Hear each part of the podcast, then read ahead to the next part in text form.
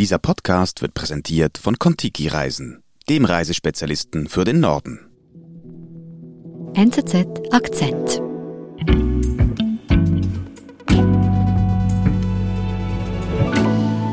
Ja, Niklaus, ähm, London macht ja im Moment vor allem Schlagzeilen als Partystadt. Ja, London ist natürlich eine sehr tolle Partystadt, liebe Nadine. Aber besonders viele Schlagzeilen macht ein Ort, wo normalerweise keine Partys äh, gefeiert werden. Und das ist der Amtssitz von Premierminister Boris Johnson. Mm, und wie muss ich mir denn so eine Party der britischen Regierung dort vorstellen? Nun, da geht es nicht immer ganz gleich zu und her. Also es gibt Partys, die muss man sich eher so ein bisschen als Aperos vorstellen. Dann gibt es aber auch Partys, wo der Alkohol äh, richtig gehend in Strömen fließt. Es gibt Partys, wo da plötzlich bis spät in die Nacht getanzt wird, wo sogar eine Mitarbeiterin von Boris Johnson sich als DJ betätigt im Keller äh, der Downing Street und wo am Ende manche der Mitarbeiter so betrunken sind offensichtlich, dass sie sich in den Garten von Downing Street Number 10 hinausbegeben und dort auch die Schaukel vom Sohn von Boris Johnson beschädigen. Ui. Okay, gut, aber warum wir ja alle überhaupt über diese Partys sprechen, ist ja der Zeitpunkt, wann diese stattgefunden haben. Oder? Ja, das war natürlich das große Problem. Großbritannien hatte ja einen ziemlich strengen Lockdown, sehr strenge Kontaktbeschränkungen auch. Und während sich der Großteil der Britinnen und Briten an diese Regeln hielt, da wurde in Downing Street munter gefeiert, denn es war ja nicht nur eine Party, es gibt mittlerweile etwa 16 Partys, die untersucht werden. Scotland Yard hat sich jetzt mit polizeilichen Ermittlungen eingeschaltet. Es gibt einen Untersuchungsbericht einer Spitzenbeamtin und das hat gezeigt, dass eben an Downing Street Nummer 10 von Boris Johnson oft Feierstimmung herrschte während der Pandemie. Hm. Und was heißt das für Boris Johnson? Boris Johnson gilt als politischer Überlebenskünstler, hat schon verschiedene Affären und Skandale natürlich äh, erlebt in seiner politischen Karriere, aber das ist jetzt schon die größte Affäre, mit der er zu kämpfen hat und es stellt sich nun immer mehr die Frage, wie kann er sein Überleben sichern? Welche Taktiken und Manöver werden ihm helfen, seinen Kopf über Wasser zu halten? Die Partyaffäre wird für Boris Johnson zum politischen Überlebenskampf. Er spielt auf Zeit.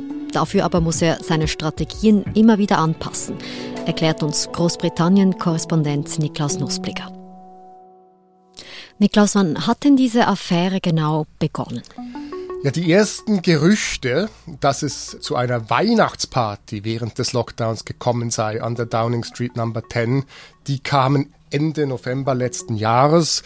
Damals hat Boris Johnson eigentlich versucht, diese zuerst zu äh, ignorieren. Auch sein Büro hat gesagt, nee, das sei alles nur Gerüchte. Es habe keine Partys gegeben und alle Corona-Regeln seien immer eingehalten worden. Mhm, gut, also Taktik Nummer eins, nicht wirklich darauf eingehen, das als Gerüchte abtun. Was geschah dann? Dann tauchte auf einmal ein geleaktes Video auf. Das ist ein ziemlich seltsames Video, denn es zeigt eine Probe zu einem Pressebriefing.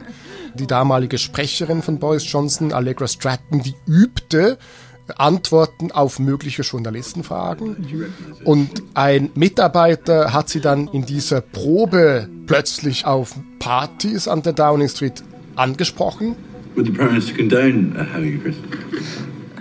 What's the answer? I don't know. I didn't. Und Allegra Stratton äh, zieht diese Affäre dann ein bisschen in, ins Lächerliche. Is Cheese for mine all right? It was a business meeting. I'm joking. This is recorded am Ende sagt sie dann, ja, diese hypothetische Affäre, die hat natürlich nie stattgefunden, die ist ein, ein, ein Arbeitstreffen gewesen. This fictional party was a business meeting. And it was not socially distanced.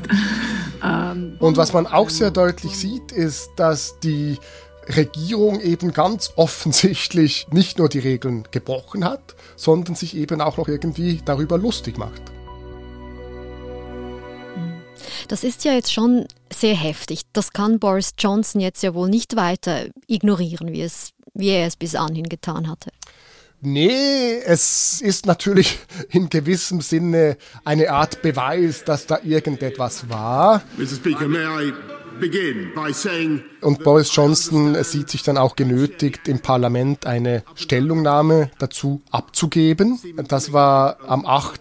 Dezember letzten Jahres. I can understand how infuriating it must be to think that the people who have been setting the rules have not been following the rules.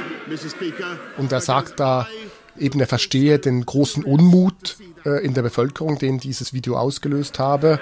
Er leugnet aber gleichzeitig, dass das eine Party gewesen sei. Er sagt, er sei selber auch wütend darüber, er habe letztlich von gar nichts gewusst. Und äh, es sei ihm aber klar versichert worden, dass die Corona-Regeln nicht missachtet worden seien, dass keine Regeln gebrochen worden seien. That there was no party and that, and that no COVID rules were broken and that is what das war im Dezember, hast du gesagt. Was geschah dann? Man hatte dann eigentlich über Weihnachten und Neujahr den Eindruck, dass sich diese Affäre bereits totgelaufen hat, dass sie Johnson überstanden hat. Aber dann im Januar gab es plötzlich weitere Medienberichte. Einerseits gab es einen Bericht einer Gartenparty zur Zeit einer ziemlich strengen Ausprägung des Lockdowns und da wurde dann plötzlich auch deutlich, dass Johnson selber eben an dieser sogenannten Gartenparty teilgenommen hat. Und äh, damit nicht genug, denn es kommen immer neue Partys ans Licht. Wenige Tage später gibt es eine besonders pikante Enthüllung des Daily Telegraph. Und diese Zeitung, die beschreibt eben eine Party am Tag vor der Beerdigung von Prinz Philip. Oh. Und vielleicht erinnern wir uns auch, an diesem 16. April 2021, da musste ja die Königin, Königin Elisabeth, ganz alleine in der Kapelle von Windsor Abschied nehmen von ihrem Ehemann. Mhm. Und das war dann schon ein sehr starker Kontrast zu dieser Feier an der Downing Street mit diesen betrunkenen Mitarbeitern. Und auch wenn Johnson an dieser Party selber nicht teilgenommen hat, musste sich doch Downing Street bei der Queen entschuldigen. Hm, also es ist schon heftig. Also während die Queen isoliert trauern muss, feiert die Regierung einen Abend vorher eine große Party. Was für eine Strategie fährt denn Boris Johnson auf, nachdem das bekannt wurde? Ja, das ist jetzt schon ein Moment, wo Boris Johnson in Bedrängnis geraten ist. Gleichzeitig nimmt im Parlament in Westminster der Unmut in Boris Johnsons eigenen Reihen sehr stark zu. Boris Johnson schickt seine Emissäre aus, seine Verbündeten, um die Konservativen bei Laune zu halten. Einerseits werden da Drohungen auch ausgestoßen. Es gibt dann äh, Politiker, die dann Vorwürfe an die Öffentlichkeit setzen, dass ihnen gedroht worden sei. Pikante Details aus ihrem Privatleben könnten an die Öffentlichkeit sickern. Hm. Aber andererseits versucht äh, Boris Johnson auch mit Zuckerbrot seine Partei bei Laune zu halten.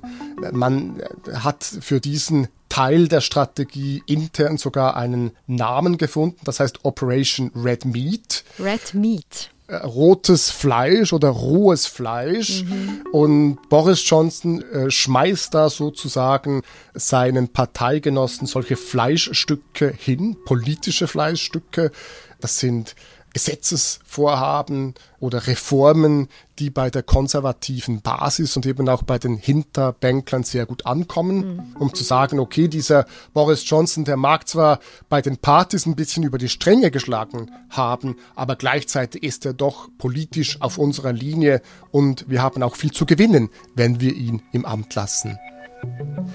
Also Boris Johnson versucht hier die seine eigenen Leute in der Partei zu beeinflussen, damit die ihn nicht fallen lassen in dieser ganzen Affäre. Genau, denn seine eigenen Parteileute sind die einzigen, die ihn in dieser Affäre auch zu Fall bringen können.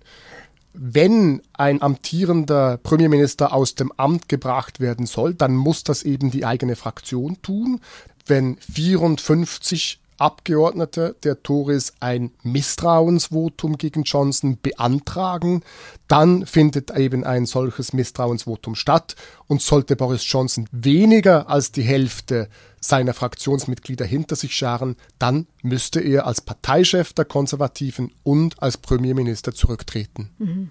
Und jetzt dieses Misstrauensvotum will Boris Johnson auf jeden Fall verhindern und deshalb also diese, ich sage jetzt mal, Mauscheleien in seinen eigenen Reihen. Funktioniert denn diese Strategie? Ich würde sagen, diese Strategie funktioniert höchstens teilweise, denn Mitte Januar kommt es im britischen Unterhaus zu einer außergewöhnlich turbulenten Debatte. Da melden sich beispielsweise David Davis, der frühere Brexit-Minister, zu Wort und der richtet sich da an Boris Johnson mit den Worten in Gottes Namen geh. You have sat there too long for all the good you have done. In the name of God, go eine Rücktrittsforderung aus den eigenen Reihen.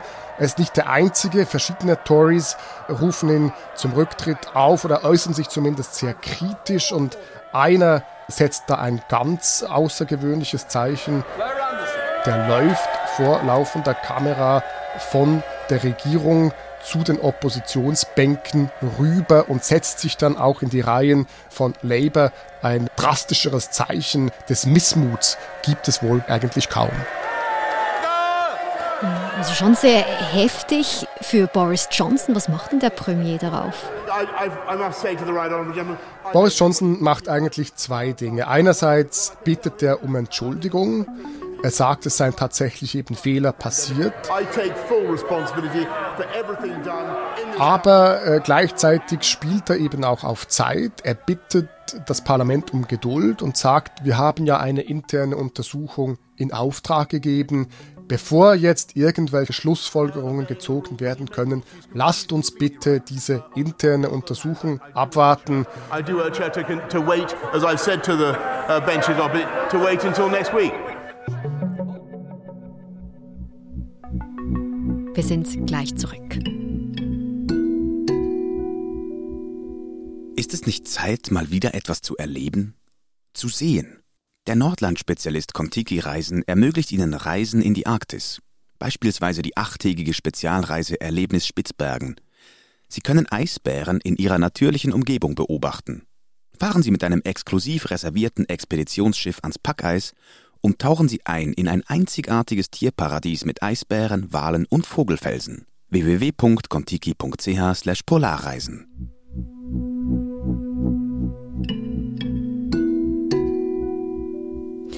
Ja, und dann ist am 31. Januar dieser besagte Untersuchungsbericht erschienen. Was hat er denn jetzt aufgezeigt? Ja, dieser Untersuchungsbericht, der war wirklich mit großer Spannung erwartet worden in den letzten Wochen. Am Ende aber enttäuschte er, denn weil die Polizei wenige Tage vor der Publikation dieses Berichts doch noch Ermittlungen aufgenommen hatte, musste dieser Bericht gekürzt werden, zensiert werden in gewisser Weise, um eben diesen polizeilichen Ermittlungen von Scotland Yard nicht vorzugreifen. Mhm. Aber zum ersten Mal zeigte er doch schwarz auf weiß, es gab Versammlungen am Amtssitz von Boris Johnson, die nie während diesen Corona-Restriktionen hätten stattfinden dürfen. Es ist von übermäßigem Alkoholkonsum die Rede und von Führungsmängeln an der Downing Street. Und welche Taktik bleibt denn Boris Johnson jetzt noch, damit er hier unbeschadet aus dieser Affäre rauskommt? Also ganz unbeschadet wird er wahrscheinlich aus dieser Affäre nicht äh, rauskommen, aber er kämpft immer noch um sein Überleben. But firstly I want to say sorry. Er sagt noch einmal sorry. And I'm sorry for the things we simply didn't get right and also sorry for the way that this matter has been handled. Das war wenige Stunden nachdem dieser Untersuchungsbericht veröffentlicht worden ist. Gleichzeitig verspricht er eine Umstrukturierung der Downing Street. Das scheint mir auch eher ein bisschen ein Ablenkungsmanöver zu sein. We are making changes now to the way Downing Street and the Cabinet Office run. Aber vor allem geht dann Boris Johnson sehr schnell auf seine eigenen Verdienste ein. Yes, we can be trusted to deliver. We said that we would get Brexit done, Mr. Speaker, and we did. Er habe eben den Brexit umgesetzt. Er sagt, dank ihm habe Großbritannien so schnell ein Impfprogramm auf die Beine gestellt. We said we would get this country through COVID and we did. Eigentlich ist die Message von Boris Johnson bei den großen, bei den wichtigen Fragen für das Land, da hat er die richtigen Entscheidungen getroffen und es wäre übertrieben, ihn wegen Kleinigkeiten wie einer Party an der Downing Street fallen zu lassen. To unite and level up across this country, Mr. Speaker, and I commend this statement to the House. Also Boris Johnson zeigt auch jetzt nicht wirklich Reue, dass er und seine Regierung Party gefeiert hat, während die Bevölkerung im Lockdown zu Hause isoliert saß. Er lenkt ab auf seine Verdienste. Nachdem er zuvor die Partyaffäre ganz ignoriert, geleugnet und beschönigt hat, was erhofft sich Boris Johnson von diesen Strategien, die er in den letzten Wochen gefahren ist? Ich glaube, insgesamt kann man Boris Johnsons Strategie als Strategie der Verzögerung bezeichnen. Es ist ein Spiel auf Zeit. Er versucht immer nur so viel Terrain preiszugeben, wie unbedingt nötig ist. Er hofft, dass mit der Zeit Gras über die Sache wächst, dass vielleicht die Leute auch müde werden mhm. und dass er am Ende trotzdem eben den Kopf aus der Schlinge ziehen kann. Und der Boris Johnson ist ja ein Politiker, der schon immer wieder Skandale angezogen hat. Man weiß, dass er es manchmal nicht so genau nimmt, vielleicht mit der Wahrheit. Man weiß, dass er ein bisschen chaotisch ist. Und er hofft, dass ihm die Leute das ein weiteres Mal verzeihen und dass eine weitere Affäre am Teflon-Premierminister abprallt. Und geht diese Taktik vom Teflon-Premierminister, diese Verzögerungstaktik, denn auf? Was glaubst du? Kurzfristig scheint diese Taktik aufzugehen. Es hat bisher kein Misstrauensvotum gegen ihn stattgefunden. Aber die Gefahr einer parteiinternen Rebellion, die bleibt real. Man darf nicht vergessen, es läuft jetzt auch eine polizeiliche Untersuchung. Das ist doch schon sehr außergewöhnlich, dass gegen den Premierminister eines europäischen Landes äh, polizeilich ermittelt werden muss. Mhm. Und ich glaube, was dann auch letztlich entscheidend sein wird für viele Konservativen, ist die Stimmung, die eben auch die Umfragen zeigen. Und wenn die Konservativen zum Schluss kommen, dieser Boris Johnson, der ist eine Hypothek geworden für uns, dann werden viele Konservative sagen, gut, es ist besser jetzt doch diesem Schrecken ein Ende zu setzen und äh, einen neuen Premierminister einzusetzen und dann auch mit einem neuen Premierminister in die nächsten Wahlen zu ziehen. Hm. Das heißt, die Party könnte für Boris Johnson doch bald vorbei sein. Man wird sicherlich sehen, ob er in einem Jahr immer noch Party feiert äh, oder nicht. Das ist äh, eine Frage, die sich durchaus stellen lässt. Niklaus, vielen lieben Dank. Vielen lieben Dank, Nadine. Das war unser Akzent. Produzentin und Produzenten dieses Podcasts sind Marlene Oehler, Sebastian Panholzer und Benedikt Hofer. Ich bin Nadine Landert. Bis bald.